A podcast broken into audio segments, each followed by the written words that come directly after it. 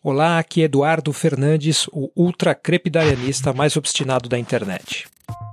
E o Monistério é um podcast totalmente financiado por ouvintes como você. Sem você, eu teria que ocupar todo o meu tempo com frilas e não teria tempo de escrever ou gravar podcasts. Então, segue o meu agradecimento imperial para todos vocês que separam o dinheiro do seu orçamento para ajudar no nosso projeto. Se você ainda não colaborou, pode ajudar de diversas formas, divulgando esse trabalho para quem você acha que se beneficiaria dele, ou doando qualquer quantia para a chave pix@eduf.me. Qualquer valor ajuda, não seja tímido. Você também pode comentar ou sugerir correções no podcast escrevendo para eduf@eduf.me. Certo? Então vamos lá. Eu tenho evitado me engajar em novos seriados, mas eu tive que dar uma espiada no Foundation, lançado em setembro. É que o programa foi baseado nos livros de um dos autores mais importantes da ficção científica, o norte-americano Isaac Asimov. O Asimov escreveu essa série de textos nos anos 1940, antes do fim da Segunda Guerra, quando a indústria cultural entrava na sua, digamos, pré-adolescência. Ainda assim, ele criou algo que hoje em dia a gente chamaria de franquia, ou seja, gerações de personagens mitológicos habitando um universo muito particular, cheio de planetas estranhos e linhas narrativas que se desenvolvem ao longo de séculos, tudo amarrado por uma história baseada na decadência do Império Romano. É uma franquia tão complexa que desafiaria os fãs mais diligentes da Marvel e do Star Wars. O engraçado é que, hoje, ao assistir Foundation, acabamos por saboreá-lo com uma sensação de enjoo, de quem já está meio de barriga cheia e atordoado por tanto entretenimento intergaláctico. Não é que a série seja ruim. Pelo menos na área de efeitos visuais, é compatível até com os clássicos como Blade Runner.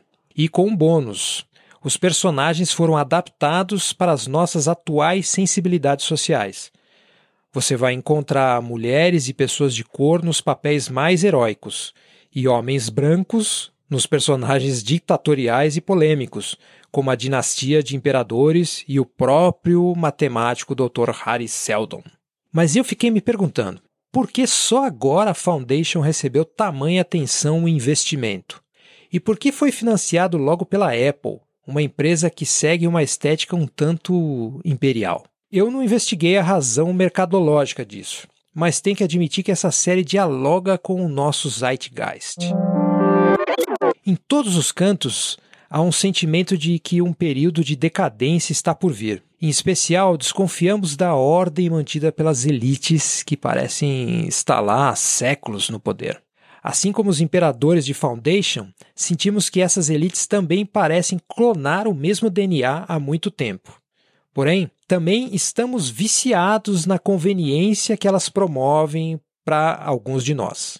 E temos medo de perder as facilidades da tecnologia para um caos amorfo cheio de bárbaros e ataques da natureza.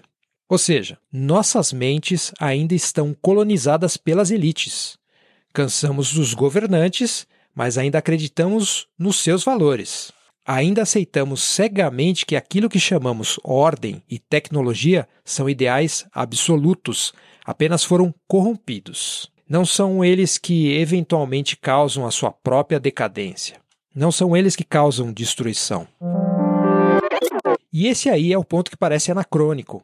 A série delega a salvação da galáxia para o conhecimento e para aqueles que seriam seus portadores exclusivos, os cientistas. Vemos políticos compensando sua insegurança por meios de extremismos e chacinas, e religiosos negacionistas afogando dissidentes. Assim, pelo menos nessa leitura feita pelo seriado de TV, os cientistas detêm o monopólio da verdade.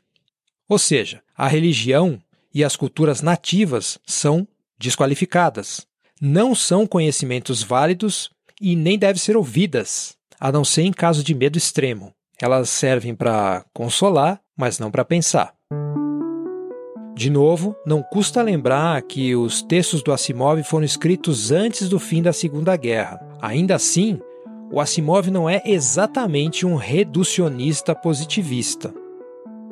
Vamos ver se o seriado de TV conseguirá se aprofundar um pouco mais nos livros, ou se Foundation vai entrar para a história do entretenimento como um concorrente tardio do Star Wars e dos filmes da Marvel.